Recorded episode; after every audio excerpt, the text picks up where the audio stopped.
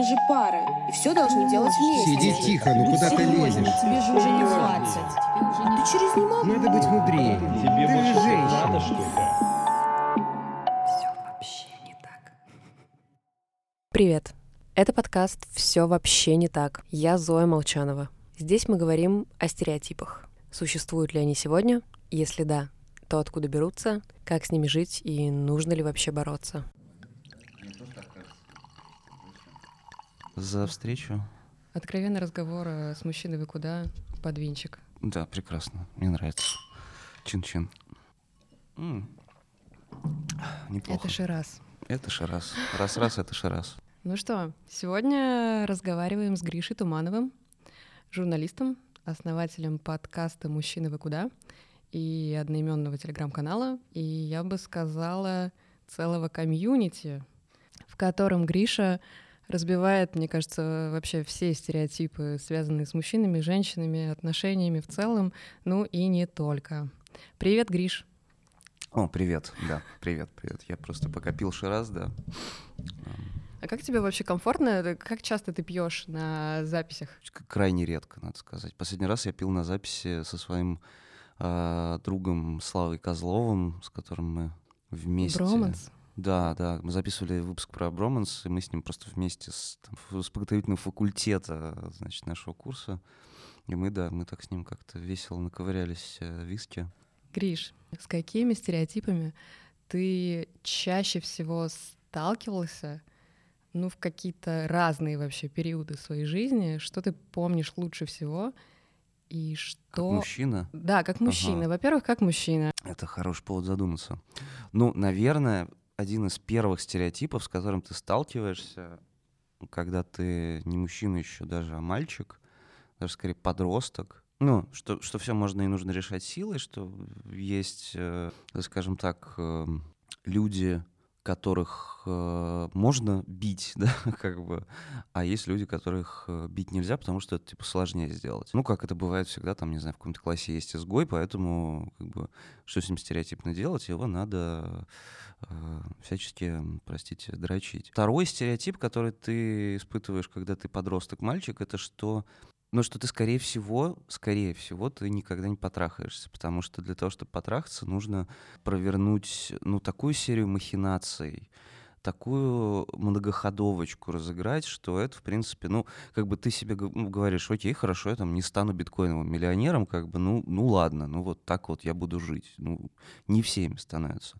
Примерно то же самое ты говоришь себе лет 14-13 относительно секса, потому что ты просто не понимаешь, как это может случиться. И больше того, э, все в твоем окружении убеждены, что э, секс ты можешь получить только с помощью каких-то ухищрений, что как бы он нужен вот только вам, а девочки, они просто скорее, я не знаю, занимаются им с тобой, ну, как-то по, по недосмотру, знаешь. А нынешние стереотипы... Ну, часто слышишь, что, да, там, что, не знаю, новая маскулинность — это про то, чтобы там всех в юбки нарядить и ногти всем накрасить, хотя это вообще наносная фигня, это вообще не про то. Новая маскулинность это, в принципе, еще не то, не то, чтобы она есть, как бы, все кавычки, это просто для, для краткости, потому что ты стоишь, потом нудно объясняешь, что это про другое, это про то, чтобы мужчина мог разобраться в себе. Просто мы детально себя как бы не изучали особенно, не свои там чувства, переживания, социальные отношения и так далее, так далее. А, ну, естественно, я сам был жертвой стереотипа в духе,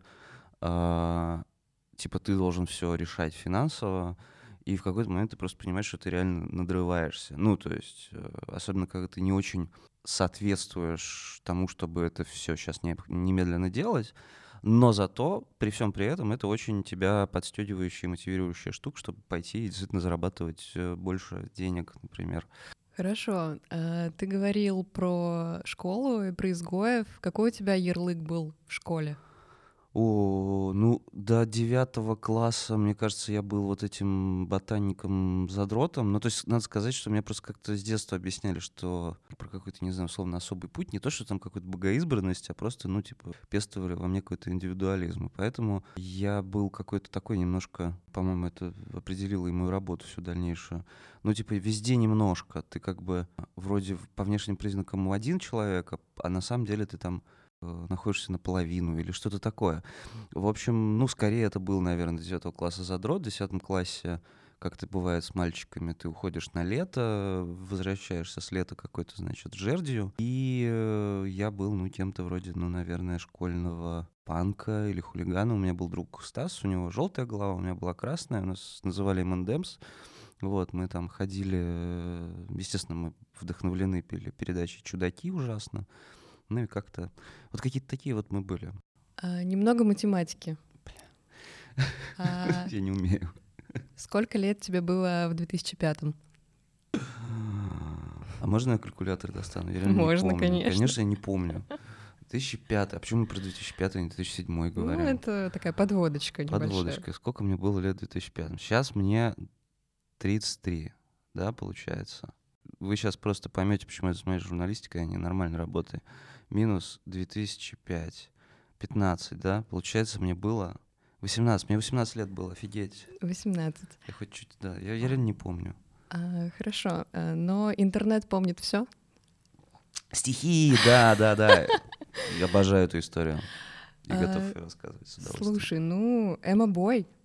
А, Конечно, это спецпроект. Я, я была, я просто недавно как раз нашла свой старый блог на Зачем? Live Интернет. У-у-у. Вот. И я вела его, когда мне было 14, и первая запись... У тебя э, был на лирушечке блог? да, Класс. да. У нас у меня там были гифки какие-то, все такое супер яркое, неоновое. Ник у меня был Mysterious Smile.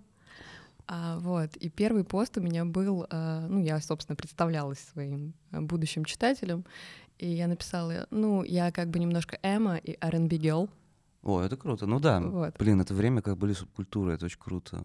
Короче, это совершенно прекрасная история, потому что это первая, как это называется, нативка или первый спецпроект. Это, к слову, о том, о чем мы говорили выше, да, о том, что для того, чтобы получить секс, в том числе в 18, так тебе кажется, что нужно провернуть очень много хитрых вещей.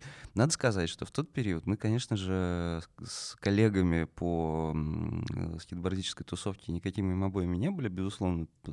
Ну, то есть, естественно, там в среднем по больнице каждый из нас там слышал как-то две-три песни психии, значит, одну песню Джин Эйр, что я знал о Джан. Что я знал о Джанке? Джаз-фанк, Жанк это я. Я тут всё! В остальном все слушали какой-то там э, мразоту, какой-то там типа Exploited, там кто-то Deftones уже слушал и так далее. В общем, как бы никаким эмо не пахло на тот момент. И, короче говоря, мне ужасно нравилась девушка, которая очень увлечена была, так скажем, этой субкультурой. Токи Хотел слушала? Нет, она слушала, знаешь, какие-то такие типа вещи.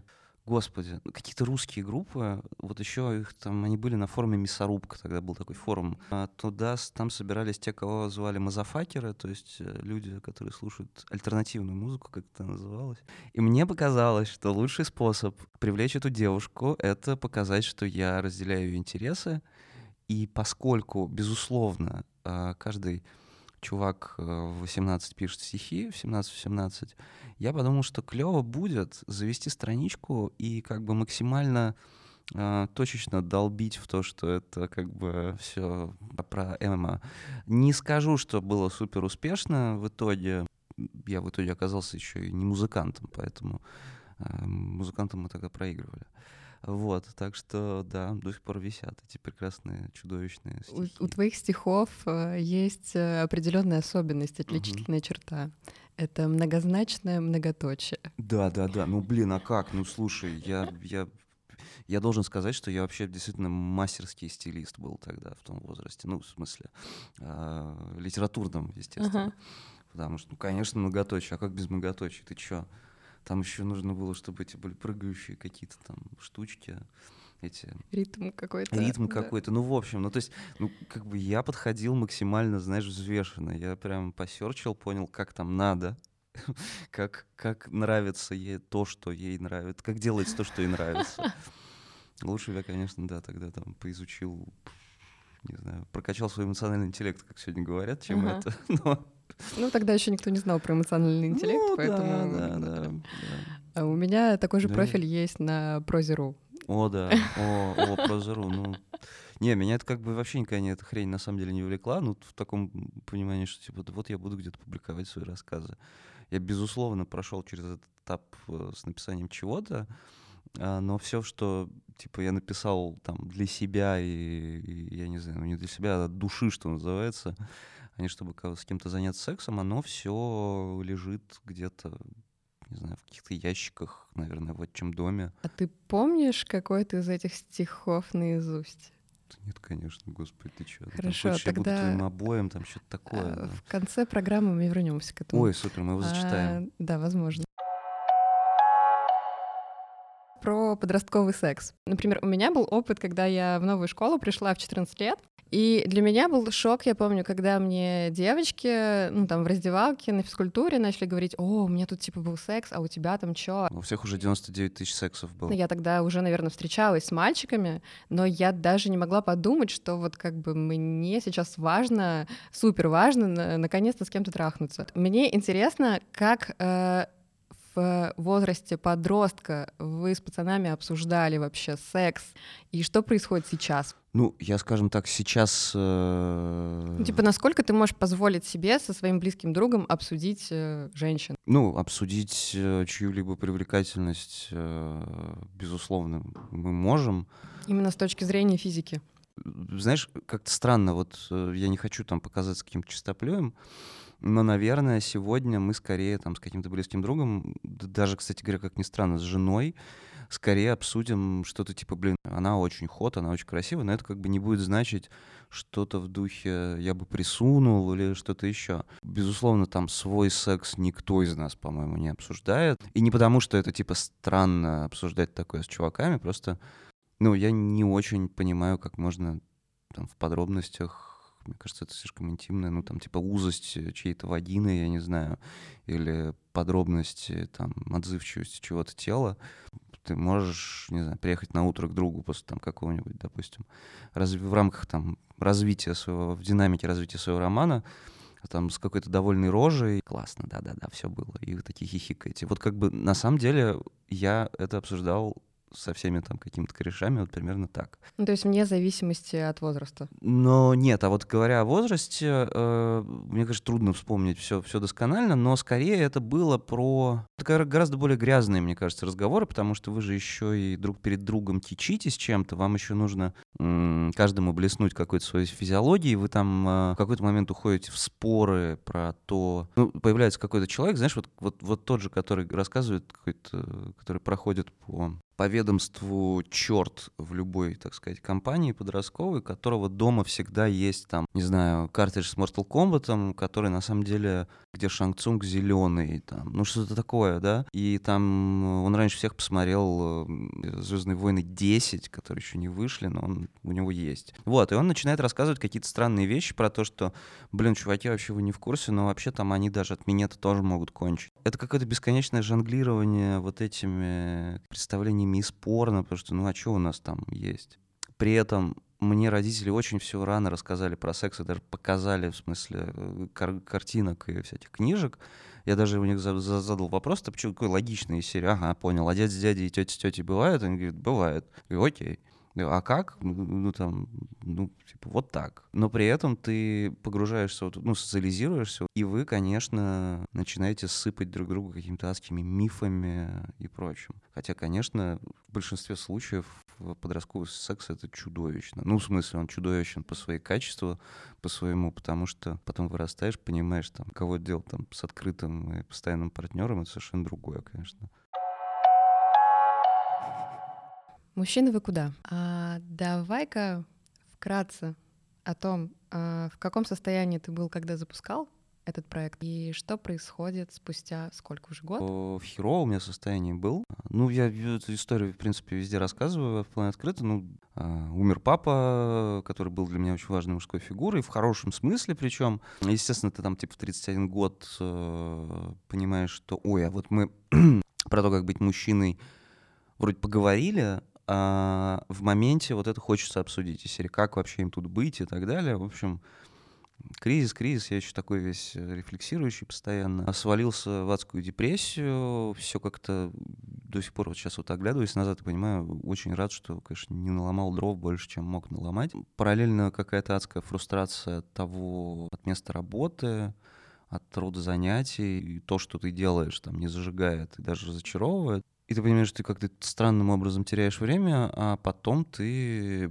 придумываешь себе какую-то просто штуку на ровном месте. Ну, благо, вот еще параллельно там я встречаю Лену Белову, которая тоже, в общем, стоит у истоков этого. Она продюсер, да? Она продюсер и, в общем, со, со, сооснователь фактически, которая, в отличие от меня, там в жанре «вижу цель, не вижу препятствий». Когда запускали, было очень увлекательно. Единственное, был, конечно, постоянный вот это вот «а оставь это там в том месте, где работаешь, как часть его», потому что я понимаю, Господи, сколько, сколько, оказывается, я правильных решений принял, конечно, в тот период, хотя м, отношения мои с реальностью были гораздо более сложные. Ну, это какая-то сублимация была. Это, безусловно, была сублимация от того, что ты не делаешь э, то, что тебе принадлежит. Это, ну, такой способ, да, разговаривать, разговаривать с самим собой. Наверное, как я понимаю, у меня есть такое свойство м, готовить себе э, такую пути отхода, но какие-то очень неочевидные всегда, вот когда я куда-то ухожу, потому что мне всегда нравится там куда-то бомбочкой прыгать, и в этом смысле мне нравится какое-то такое авантюрность и плутовство в, в карьерном пути. Ну что это сейчас? Комьюнити — это вещь, которая интересна рекламодателям, оказывается. Там уже, что греха таить, мы реально первые начали об этом говорить, и в общем, это какая-то занимательная штука у нас в руках э, с ребятами. Туманов, который сейчас намного более увереннее себя чувствует в своей жизни и в профессии, чем раньше. Ну, насколько раньше, да, вот вопрос.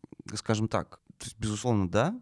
Мне этот э, год показал, может, какой-то нескладный рэп сейчас просто, в смысле, выпендрежа, но он показал, что, типа, я вообще, как бы, чувак, не знаю, с руками и с головой, потому что стоит уйти в никуда, и, как бы, я начинаю резко-резко-резко-резко барахтаться, и я прихожу, ну, в существенно лучшем, скажем так, финансовом положении, в числе прочего, и профессиональном, чем э, там за предыдущие три.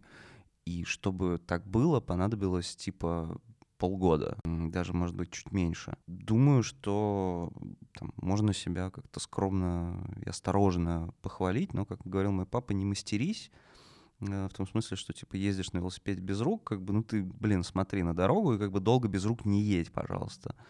И считать, что ты всех, значит, трахнул и бог за борду схватил, тоже не нужно.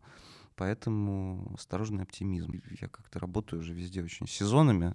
В газете «Ру» я работал репортером 5 лет, в «Коммерсанте» 4,5. Перепрыгнул оттуда в GQ, вот, собственно, на год. Потом в «Маме Хлопинатану» на 3, получается, примерно года.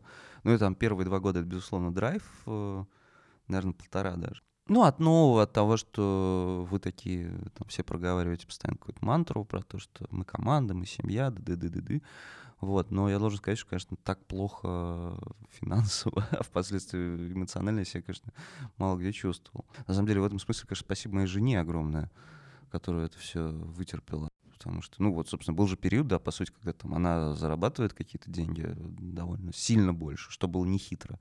А в тот период зарабатывать больше, чем человек, который там выбирает между пирожком, типа, и поездкой на метро. Меня это, конечно, парило, а, поскольку мы в начале брака отношений обсудили, что я буду платить за квартиру, ну, в смысле, выплачивать наш долг, ну, типа, и ты выкладывал каждый месяц там 70 тысяч примерно. И вот это было, ну да, это было тяжело.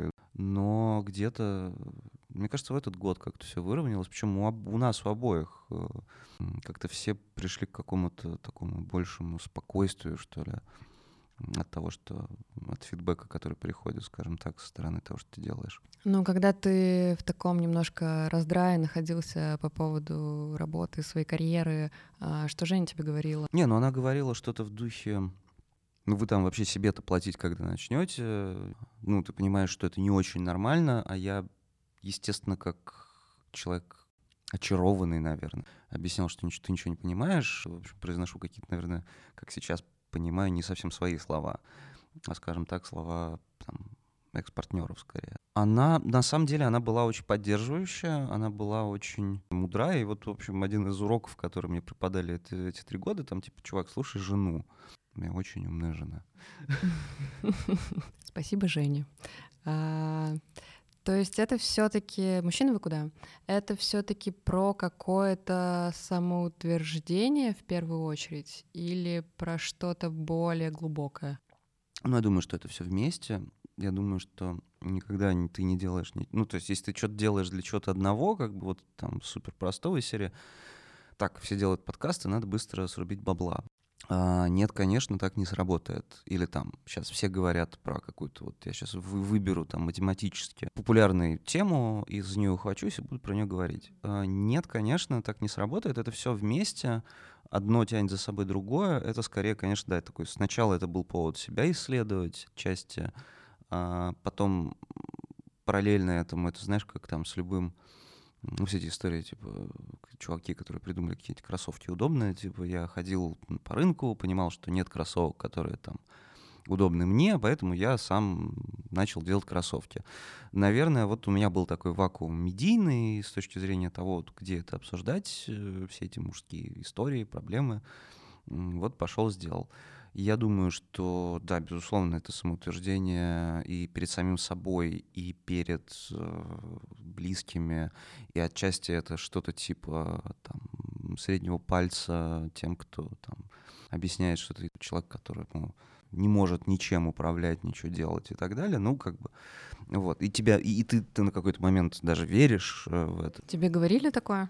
Ну, собственно, в предыдущих профессиональных отношениях мы же это как-то проходили, я думаю, дисклеймер, да, наверное, что мы работали вместе. И Ты знаешь, не меньше моего не наблюдал, не Ну, меньше. то есть тебе типа прямым текстом говорили, что ты не можешь управлять условно командой или что? Или это все-таки было завуалировано? А, да нет, ну, вполне прямым. Н- Невозможно просто пропустить эту тему. Это А. вьетнамские флешбеки. Да-да-да.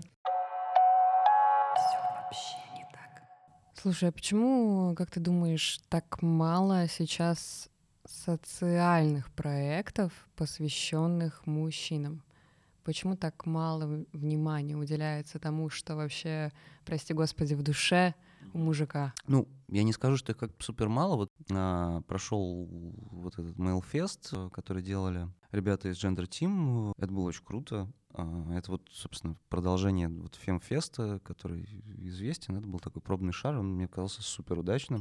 И там я увидел, насколько на самом деле много разных инициатив мужских. Э, Есть разные папа-клубы, где... Ну, потому что э, проще всего же, наверное, говорить о мужчине в его многообразии через какие-то якори. И через отцовство, через позитивные примеры отцовства, про то, что твоя роль больше, чем а, банкомата, потому что ну, многие мужчины вообще-то напрягаются от того, что они для детей, для а, близких становятся действительно просто банкоматом, который там в выходные спит, как бы, а потом шарашит. Есть там кризисные центры для мужчин, есть консультации, психологические кружки для мужчин, которые пережили там насилие или сами являются авторами насилия. На самом деле, говоря об инициативах, очень интересная штука с мужчинами, потому что есть же такие вещи, как мужские комьюнити, мужские сообщества. Есть же куча стереотипов о том, что все на рыбалку ездят бухать. На самом деле нет, потому что там как раз мужчины могут очень открыто друг с другом взаимодействовать на спорте каком-нибудь, э, не знаю, профессиональное объединение, когда вы особенно вместе если у вас там здоровые отношения, делаете какие-то, там, не знаю, занимаетесь бизнесом или чем-то еще, то, что называется мужским братством. Есть организации, которые занимаются армией, конечно. Очень много мужчин, собственно, в солдатских матерях Санкт-Петербурга. Но да, у нас как-то традиционно, да, такая страна, где женщины скорее, да, являются инициатором того, чтобы мужчины что-то как-то сдвинули с мертвой точки. И все, все очень женские инициативы, что далеко ходить, Мейлфест организовали две девушки, да. Но мужчины были, конечно, очень круто представлены. Суть в том, что, наверное, это отчасти про историю страны, и отчасти потому, что мужчинам... Ну, мужчины привыкли свои проблемы решать не общностью, а как-то индивидуально. А скажи, а как много внимания ты сейчас получаешь от слушателей, от женщин, от мужчин? Типа, как часто тебе пишут люди, там, не знаю, в личку а, или подходят где-то на мероприятиях и говорят, Гриша, спасибо вам за то, что вы делаете. подходят, пишут, но я, наверное, короче говоря, я не э, воспринимаю это как такую данность и то, что положено. Но суть в том, что подходят, пишут э, нередко, ну там в неделю набирается какое-то количество. И для меня это на самом деле очень ценная штука. Я это говорю не потому, что там хочу показаться лучше, а для меня это правда абсолютная магия, потому что ты вроде, да, там видишь какой-то проект, у которого условно есть лицо, но ты предпринимаешь какое-то действие, которое тратит твое время, чтобы просто сказать спасибо. Это особенно в мире, где люди формально ничего никто никому не должен, и люди никак не обязаны друг с другом взаимодействовать, это прям офигенно, потому что это же ты просто начинаешь прокручивать в голове то, что человек сделал, что он там открыл профиль канала, нашел мой адрес, а, там два дня походил, подумал, как бывает вот с некоторыми, и взял, написал какой-то там, не знаю, три абзаца. То есть он потратил время и какие-то эмоции, дал их мне. Ну, короче, это офигенно. Я не скрою, ну, то есть там, а, как там говорил, не помню кто, то ли жена, то ли, то ли кто-то из моих родителей. А, Ну, типа, мне, безусловно, нравится, нравится. Это, это нормально. И я имею в виду тут и про, и, и про аудиторию, и, не знаю, там, про взаимодействие там, с женщинами или кем-то еще. Ну, то есть это ок.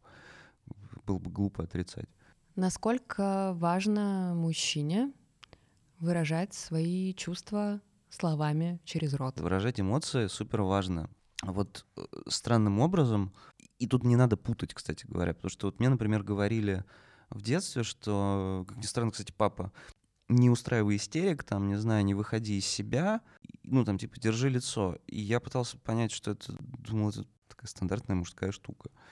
А он объяснил, что, говорит, чувак, ну просто если ты начнешь там на любую фигню реагировать истерично, то тебя потом добьет какая-то фигня побольше. А, Это первое. Второе, с тобой, скорее всего, люди не будут просто не, не будут хотеть иметь дела, потому что ты будешь какой-то дерганный, взвинченный и так далее. И это, кстати говоря, не про здоровое, скажем так, проявление эмоций. Потому что когда ты кричишь, когда ты там возмущаешься, вспыхиваешь, это же о том, что у тебя как-то, не знаю, неправильно налажен этот канал выхода эмоций. И, безусловно, мужчине тоже важно говорить там, я грущу, э, ну, просто говорили же там, что мужчины ноют, да, и как бы все путают эту там условно маскулинность с тем, что новую, э, с тем, что это про мужчин-нытиков. На самом деле это не так, потому что ты, это же и про то, чтобы, не знаю, э, быть более открытым со своими детьми, быть более эмпатичным там со своим партнером, неважно каким, там, держаться за руки с кем-то и прочее. Это же про проявление эмоций? Потому что если не проявлять эмоции, ну, ты лопнешь страшным образом. И главное, ничего страшного, ты не становишься как-то супер э, уязвимым, потому что есть же представление о том, что как только ты покажешь эмоцию, неважно какую, ты покажешь слабость, и будто бы там вот за дверью, за углом уже стоит просто толпа людей с битами, которые прямо и ждет, чтобы ты чуть пошатнулся. На самом деле это не так. Э, Понятно, что еще это специфика страны все-таки, где, да, действительно страшная история, там какая-то, не знаю, есть нечистоплотная конкуренция, есть много чего. Но есть какой-то ближний круг, скажем так. Это же не то, что ты должен постоянно фонтанировать эмоции. Ну вот э, я читала твое интервью Вани Сурвила. М. Ты говорил о том, что ты не любишь свою вспыльчивость. А, тем не менее, ты производишь впечатление человека, у которого абсолютно холодная голова. Ну, по-разному. Нет, я могу вби- выбеситься. Надо сказать, кстати, да, что все-таки интервью Сурвила я давал в период, а, по-моему, по-моему, я тогда еще не начал пить антидепрессанты. Я, я так, ну, я реально, да, это было, ну, конечно, была такая защитная реакция. Я прям реально вспыхивал от всего, просто меня все бесило. И, наверное, отчасти поэтому. И ты, ты еще думаешь, естественно, в периоде, что ты, ты такой реально. а Потом ты вдруг приходишь чуть в себя и говоришь, господи, так я же ну, вообще супер не такой человек. У меня, ну, я стараюсь, конечно, сохранять голову холодной. И, безусловно, у меня тоже там бывают какие-то там вспышки, когда ты просто, вот, вот знаешь, э, бывают такие дни, когда все в одной точке сходится. Когда Мгм. тут кто-то налажал, там кто-то налажал, тут тебя что-то хотят, вот это, вот это, вот это, и там, знаешь, типа, и даже кухня на районе приехала холодная. И ты думаешь, да не может быть уже хуже. Да, да, да, да, да. И ты, и ты такой, вот ты понимаешь, и ты куда-то смотришь, говоришь, вы издеваетесь, мать ваша, вы издеваетесь, и думаешь, и, и ты произносишь какую-то тираду. А, раньше, да, безусловно, как человек более, наверное, эмоционально неустойчивый в какой-то смысле, но я понимаю, чем все было вызвано, там, какой-то нервоз с работы и, и чем-то еще. Но мне помогало, ну, там, проговаривание или там продумывание э, того, чего я могу, что я сделаю с тем человеком, который, значит, там, из серии... Там, мне жена даже говорила в какие-то моменты, что, типа, блин, чувак, у тебя невозможно слушать, ты говоришь ужасные вещи, просто перестань. Э, ну, кстати говоря, когда вот она в один, в очередной раз, когда я там начал опять свой этот депрессивный монолог про то, что я тьма и вот это все. Эмма Бой. Ну, примерно, да, и что я всех очень ненавижу, и все это в гробу видал. Она сказала, блин, говоришь, невозможно, я все понимаю, у тебя там трагедия случилась в жизни, но, блин, очень сложно, очень. И она вот в хорошем смысле такой человек, который дает мне пинка в ряде случаев, э, потому что у нас очень доверительные отношения. И, конечно, да, это меня немножко вернуло к самому себе, и я понимаю, что, блин, не, я, я не вспыльчивый. Слушай, а насколько вообще важно, как ты думаешь, в начале отношений э, говорить о том, что, блин, давай-ка мы с тобой сразу, если что, будем обговаривать все то, что нас беспокоит? Ну, вот это, к слову, ну, опять же, о стереотипах, о том, что, знаешь, там, что в новом мире ты должен будешь расписку давать. Ну это, да, да, да. Все это юродство, конечно. На самом деле, это про то, чтобы попробовать. Потому что на самом деле же никто не садится в начале отношений за круглый стол и не говорит. Ну сейчас это, кстати, типа давай именно будет так. так. Когда ты действительно хочешь там с человеком на какой-то момент сильно задержаться вместе, ты узнаешь его просто подробнее. Ты, ты интересуешься им, он тобой интересуется, он за это время рассказывает, что его не устраивает там, в чем-то, что его ранит, в чем у него там проблема, ты тоже рассказываешь. Ну, то есть, типа, нельзя, не надо не бояться кому-то раскрываться, но и главное помнить, что... Мне, кстати, мама объяснила, что вообще отношения, вообще там, когда встречаются люди друг с другом для удовольствия, для радости. Как бы как только начинается драма, то, ну, это уже не отношения, когда вот кто-то там кого-то всячески э, подавляет или манипулирует кем-то. У вас могут быть, вы можете собачиться, можете собачиться долго, все окей, но помните, что это всегда можно проговорить. Это, не знаю, про взаимоуважение. Ну да, это, ну, это сложно, но, блин, потом будет легче реально качество жизни изменится. Ну вот про выражение эмоций для меня недавно было откровение, что ну, насколько вообще на тебя влияют в целом э, отношения, в которых ты всегда находишься. Допустим, там в прошлых отношениях я понимала, что там, если у моего молодого человека какие-то проблемы, mm-hmm. то чаще всего он просто закрывается и говорит, не трогай меня. При этом я, конечно же, думаю, что все его переживания из-за меня. Что я переживаю сейчас? Э, это было абсолютным удивлением, потому что когда мы там, с моим нынешним молодым человеком обсуждаем там какие-то проблемки, я вижу, что ему как-то не очень, mm-hmm. и я при этом не знаю, чем ему помочь, и спрашиваю, что я могу сделать, а он говорит, блин, я не знаю, типа, я сам в шоке, сейчас подожди, я как бы немножко подумаю, угу. и мы с тобой поговорим. А потом получается так, что, ну, условно, там, эта проблемка закончилась, и он мне говорит, слушай, Зой, ну, типа, на самом деле, мне просто нужно было, чтобы ты подошла ко мне, обняла mm. меня, и все. Да, да, да. И я понимаю. понимаю, что вообще-то мне по жизни всегда то же самое нужно было. И когда я в прошлых отношениях, там, допустим, говорила, просто обними меня, и человек mm-hmm. такой, «Э, нет, я постою в сторонке. А тут как бы ты такой, вау, так может быть на самом деле. То ну, есть, ну, оказывается, сказать. не только со мной так, да, оказывается, не только с девчонками так. Даже со мной так. Ну, собственно, это то, что я даже периодически скорее произношу, mm-hmm. что-то в жанре, там, Жень, пожалуйста, не решай сейчас. Ну, не надо сейчас объяснять по пунктам, что надо сделать там в чем была ошибка, какой выход. Просто давай вместе вот со мной сейчас обсудим, не знаю, как, какие вот там говнюки или там что-то такое. А, но на самом деле со временем ты либо начинаешь это чувствовать, либо ты, эм, скажем так, можешь это просто сказать. Ты говоришь, или даже, даже человек, который с тобой находится, может просто спросить, ты сейчас хочешь, чтобы я что? Я могу помочь или давай просто там на ручке? А, всем нам надо на ручки, вне зависимости от пола. Просто тот, кто не признается, он просто не признается. Потому что на самом деле всем надо. Поэтому только диалог. Если это про отношения, то, наверное, это ну, про работу а, какую-то взаимную. А тебе не бесит вообще это выражение работать над отношениями? Ну, просто лучшего нет, да, типа нет лучшего определения, чем того, что происходит, чем новая этика, нет лучшей фразы, чем работа над отношениями.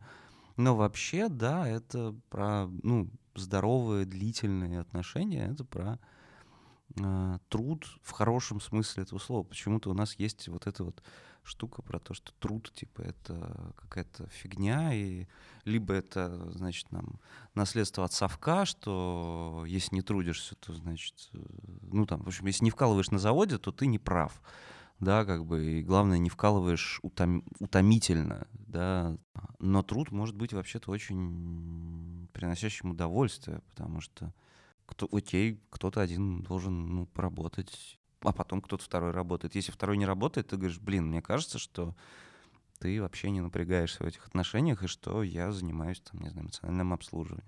И дальше вы расстаетесь. Ну, и ты дальше идешь к подругам и говоришь, что у нее маленький член. А, ну, это может и во время происходить, на самом деле.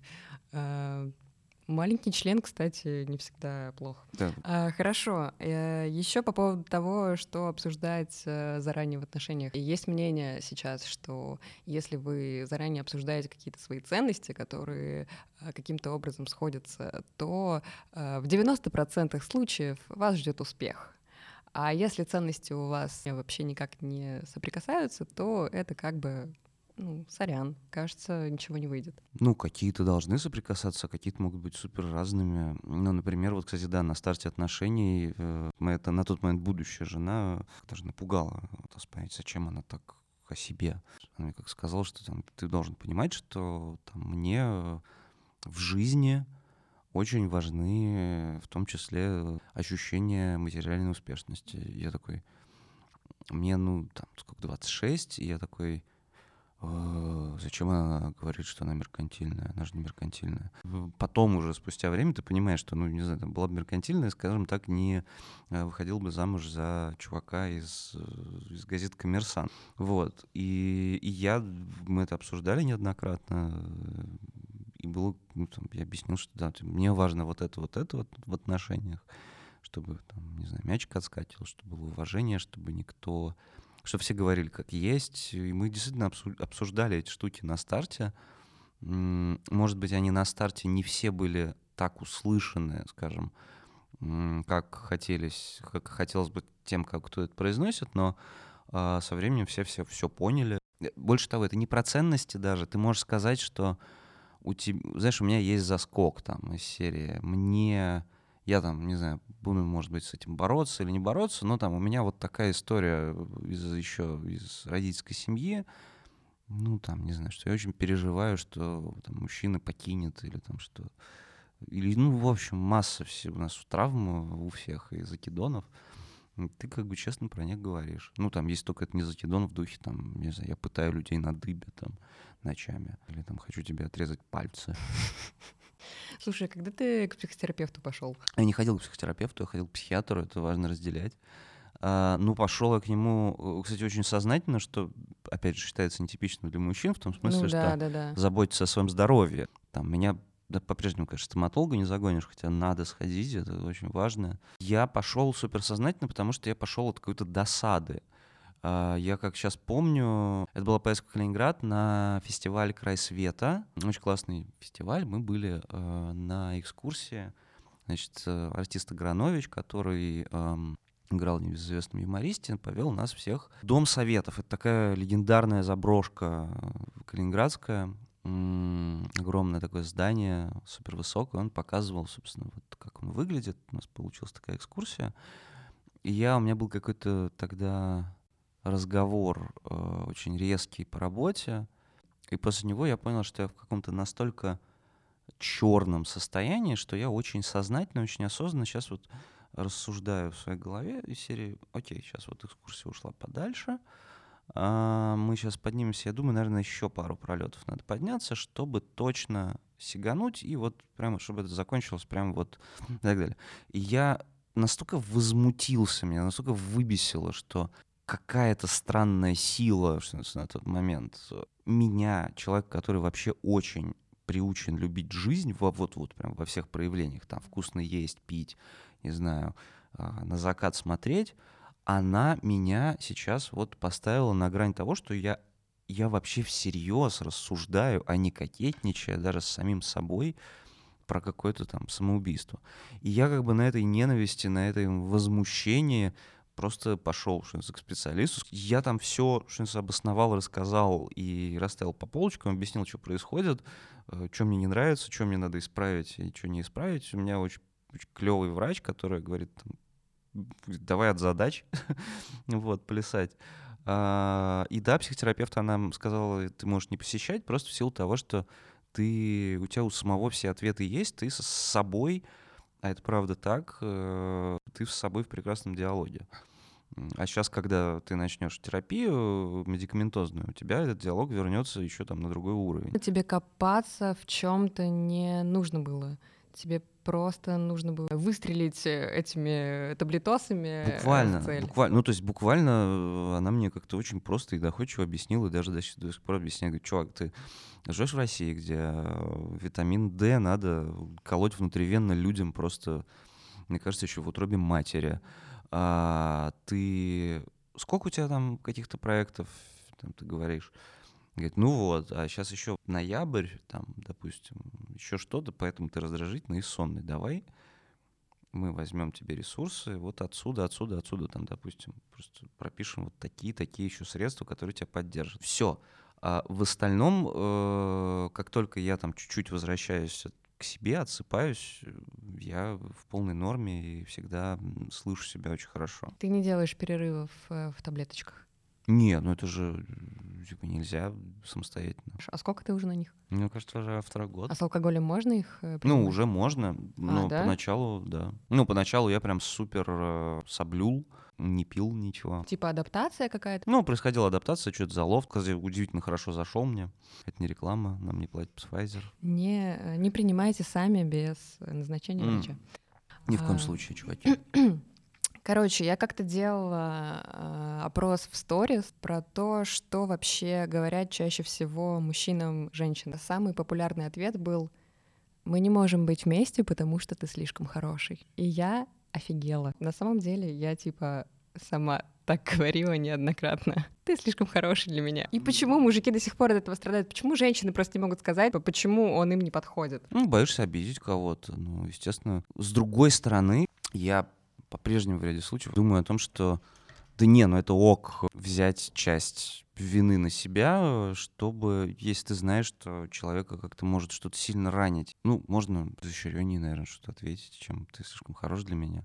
Это реально похоже на отмазку. Типа, в смысле хорош? Ну, типа, если хорош, то чё? Забирай. А, ну, мы, да, это про то, что мы на разных этапах не всегда умеем что-то говорить, но это про дело не тебе, дело во мне.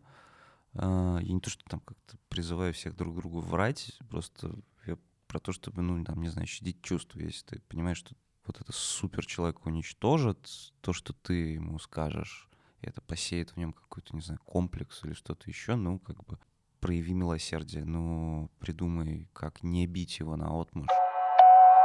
Все вообще я хочу пройтись по парочке стереотипов, ужасных, отвратительных, которые бесят вообще всех, мне кажется. Мужчина, выросший без отца, маменькин сынок. Ну, может быть, там, безусловно, мужская фигура, наверное, для мальчика важна, но ты ее можешь найти где в разных местах вообще. Ты же, если там этого человека нет цельного, ты добираешь его отовсюду.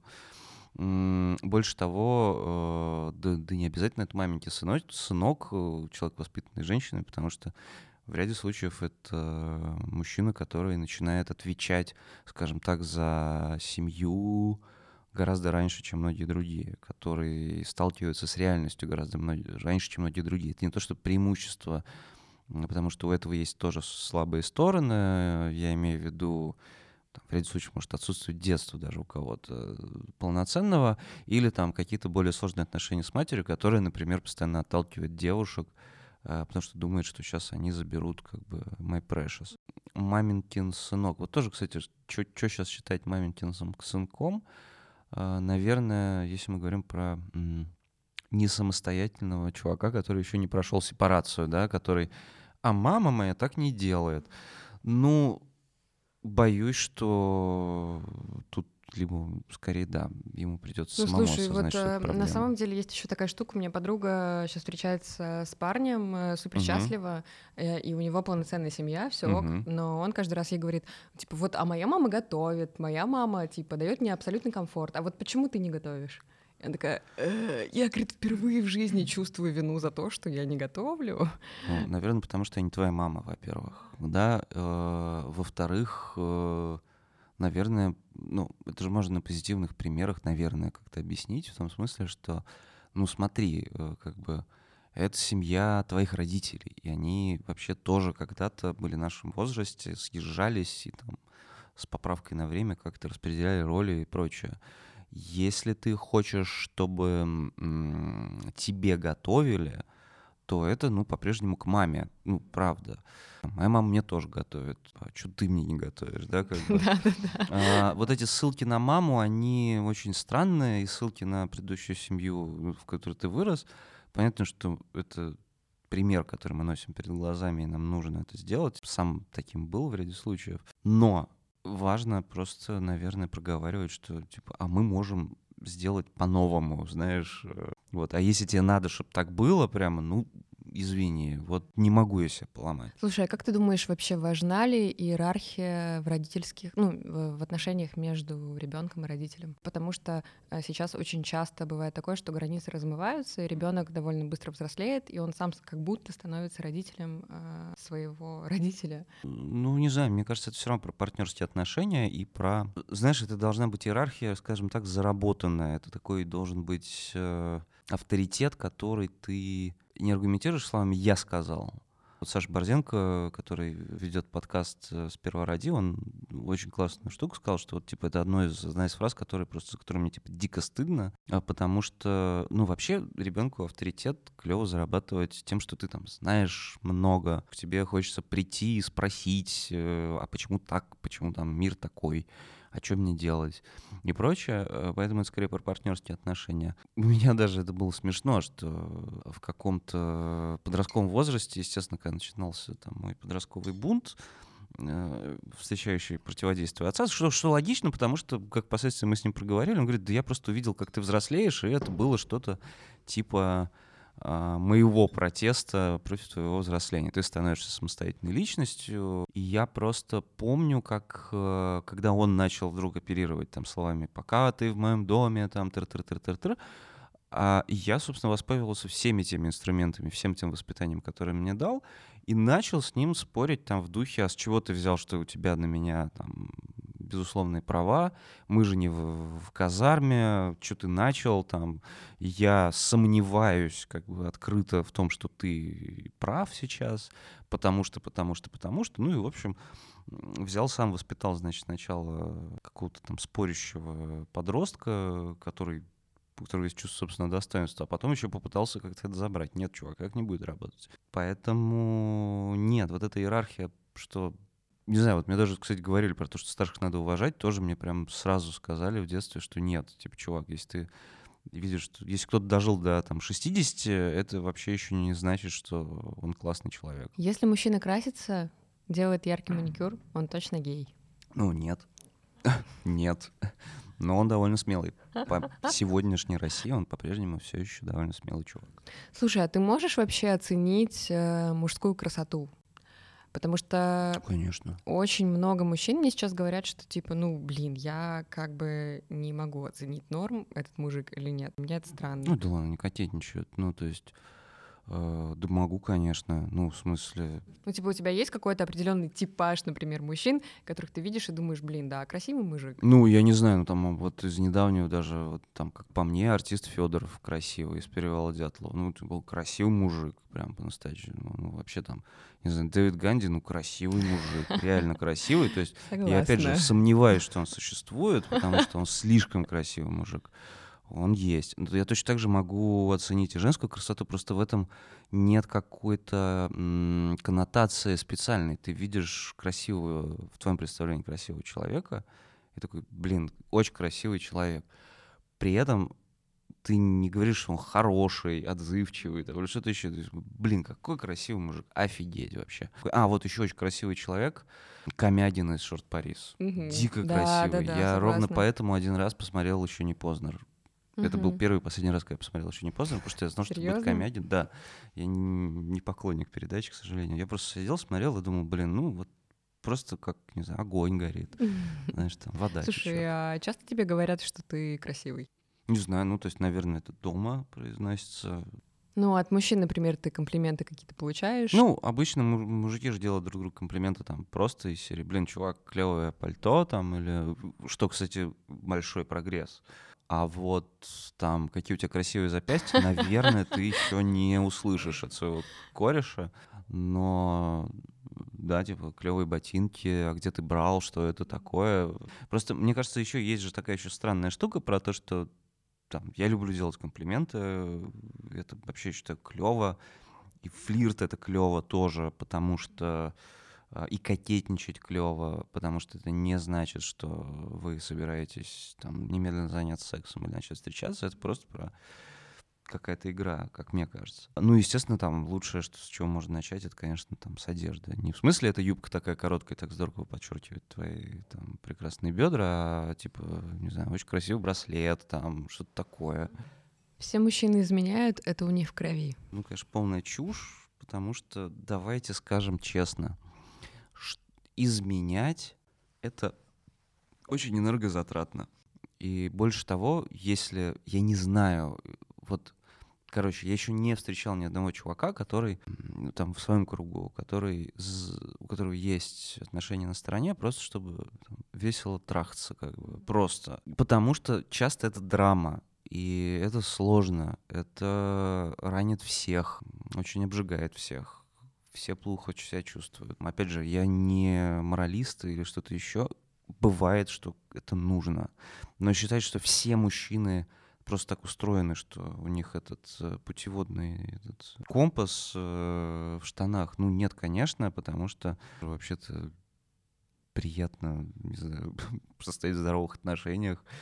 Э, И даже если мы смотрим на какую-то девушку каким-то как-то азартно или что-то еще, это не значит, что нам немедленно надо там с ней уехать Мгм. куда-то. Да не, мы, ну, мы же люди, блин.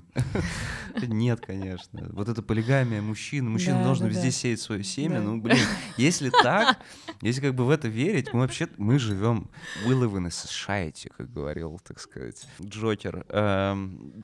Хотин. Если мужчине так нужно, так сказать, spread his э, самое seed, то, скорее всего, мы бы все давно уже скакали там по деревьям и просто мастурбировали бы на прохожих. А, у мужчин нет проблем с сексом. Да не, ну, во-первых, э, есть стереотип, да, о том, что мужчина всегда хочет секса и всегда готов к сексу. Нет. Мужчинам тоже надо иногда просто, типа, а давай просто пообнимаемся. Да. А, мужчины, конечно, чувствуют себя неловко в ряде случаев, потому что действительно общество ждет от тебя, что ты всегда готов. Мы, больше того, мы даже тоже имитируем оргазм, что Мгм. греха таить. Вот это шок, кстати, для меня это был шок. Ну, это чуть сложнее, Ну, типа, а наверное, как это? чем Ну, в смысле, женщинам. типа, сделать вид, что у тебя все случилось, потому что ты в презике или что? Ну, это просто, да, ну, ты- вы, вы чуть больше Штирлица в этом смысле. Да, презервативы помогают. Иногда, опять же, да, имитация оргазма — это про непроговоренность, да, между вами чего-то. А Некоторые же, бывает такая история, что есть очень некомфортный оральный секс. Нек- некоторые, э, не чувствуя тебя, они делают его как-то, там, они занимаются им очень некомфортно. Но поскольку есть стереотип о том, что оральный секс — это до такой степени тебе, знаешь, повезло, что он с тобой случился, что, а, ну, типа, и не жалуйся, знаешь, какой есть, зато свой, вот там, и не обижай, она же, понимаешь, ей же тоже мерзко. А, и ты сидишь, молчишь, Мне а тебе там трутся тема, на самом зубами об слизистую, Ужасно. простите. Суть в том, что мы тоже иногда просто не хотим заниматься сексом, а еще иногда действительно эрекция не наступает в разном возрасте, потому что ты, блин, устал. С другой стороны, опять же, ну не встал и не встал. Если твой партнер планирует продолжать банкет, то есть много разных способов этот банкет, так скажем, реализовать. У вас есть руки, ноги, там, Голова. голова. но лучше говорите, пожалуйста, Да, но не если что-то не так. А, у мужчин вообще нет проблем с восприятием своего тела. Да господи, да не, ну в смысле, ну, э, давайте начнем с того, что этот стереотип непонятно откуда родился, потому что у мужчин, мужчин вообще лысеют. Нет больше вообще ужаса для мужчин, чем лысеть. Вот мы с моим эндокринологом как раз, мужчиной, который там начал потихонечку лысеть, но у него, у него сыновья при этом облысели, ему там 50 с лишним, а сыновьям там типа по 17 лет, и кто-то вот уже начал, значит, там какие-то залысинки появляться. И он говорит, все, парни, а чё, все, надо как бы, прими это как мужчина. А, да, с восприятием тела масса сложностей, потому что в отличие от тела женского, мужское в ряде случаев еще считается, есть тип типа мерзкого Мгм. мужского тела. А, ты не можешь уже так сказать про женское, потому что все женские тела красивые, у нас Да, очень много да, да. рекламы в этом смысле. И когда тебе даже вот там, адепты той самой новомаскулинности что-то говорят про то, что мужчина может быть разным, он может быть феминным, и тебе показывают чуваков, которых там, не знаю, ни грамма жира просто, да, и они сидят в там каких-то супер красивых там вещах от Ком де Гарсон или что-нибудь такое.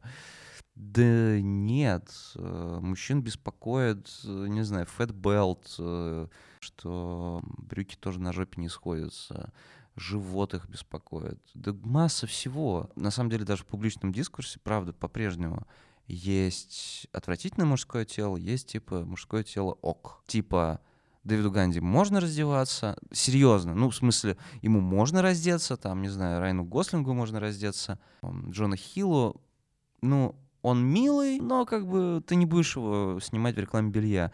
Всем мужчинам, которые полненькие, им сейчас, э, была где-то даже колонка, предлагают, эм, скажем, одну очень простую э, роль, типа Тедди Бэр. Мгм. Ну, типа, милый, Да-да-да. милый дедбод, вот это все, милый, уютный чувак. Да с хера ли уютный, а почему он не может быть, не знаю, Робертом Смитом при этом, да? Абсолютно. Может. Поэтому, да, с телами у мужчин еще больше всего. У тебя есть лишний вес? А, наверное, да. Наверное, периодически есть. Мне, правда, повезло с Конституцией, потому что а, он быстро уходит. Я, наверное, кстати, поправился. Вот когда мы сейчас очень много работали над э, документальным фильмом э, про оружие с самурскими волнами, потому что это был период, когда ты полностью забиваешь на тренировке, э, 24 на 7 работаешь, плохо ешь, и как бы that's it. Я, наоборот, э, в период карантина спокойного я был в прекрасной форме, несмотря на то, что закрылся спортзал, а потом вот. И я вижу, как мое тело э, отзывается на разные, скажем так, злоупотребления уже иначе. Мне 33, и это тоже интересное открытие для меня. Ты вдруг понимаешь, что все, ты перешагнул этот физиологический барьер, когда ты, э, знаешь, там можешь пожрать джанкфуда всю неделю, а, или там на одном сникерсе прожить и как бы не иметь последствий ни с желудком, ни с мышечной массой, ни с чем. Будешь, можешь и так далее. Вот поэтому просто, ну, чуть сознательнее становишься. Интерактив. Чуваки, сейчас э, Гриш Туманов э, прочитает какой-нибудь свой стих. Что отзывается у тебя в душе сейчас? Я не знаю, матерятся ли у тебя в подкасте. Конечно. Сука. А я не знаю. А, ну пусть сейчас. Нет, я. Блин, я даже не знаю, что выбрать. Давай, Гриш, пожалуйста. А, вот, ну конечно. Естественно, ну, коллеги, ну, неизлечимый февраль. А, в 33 ты понимаешь, да, что лучше о феврале всего сказал Кровосток. Я бы февраль говном закидал. Потому что пошел в жопу Никаких февраль. чернил и плакать. Никаких чернил и плакать, нет. А, но другой, значит, классик, микрорайон Царицына, который так и не занялся сексом, написав это, написал стихотворение «Неизлечимый февраль». Я уйду в темноту бесполезности, застыв на стене прошлым днем. Телефонный гудок бесконечности с недописанным мной февралем. Тишина перерезала комнату, слишком холодно, чтобы прощать. Мысли пулей из дулы в голову в твое небо не стану стрелять. Я знаю, что это не лечится, что до завтра еще целый год, что слова на полу, пленка жизни засветится, что смерть — это жизнь только наоборот. Тонко, сука. Майк дроп просто. Великолепно. Я думаю, это прекрасная точка. Э, подкасте. Мы выпили весь Обращайтесь. шира... А, ты еще не выпил, я уже Я выпила. допиваю раз. Ну, В общем, э, подписывайтесь, пожалуйста, ставьте лайки и вот это вот все, потому что очень надо. А мы на сегодня заканчиваем. Гриша, ты лучший. Нет, Зоя, я настаиваю, что ты и твои слушатели. Я очень рад, что ты меня позвала. Во-первых, спасибо тебе. Редко, когда удается о себе столько попиздеть, конечно. А все мы скрывать любим.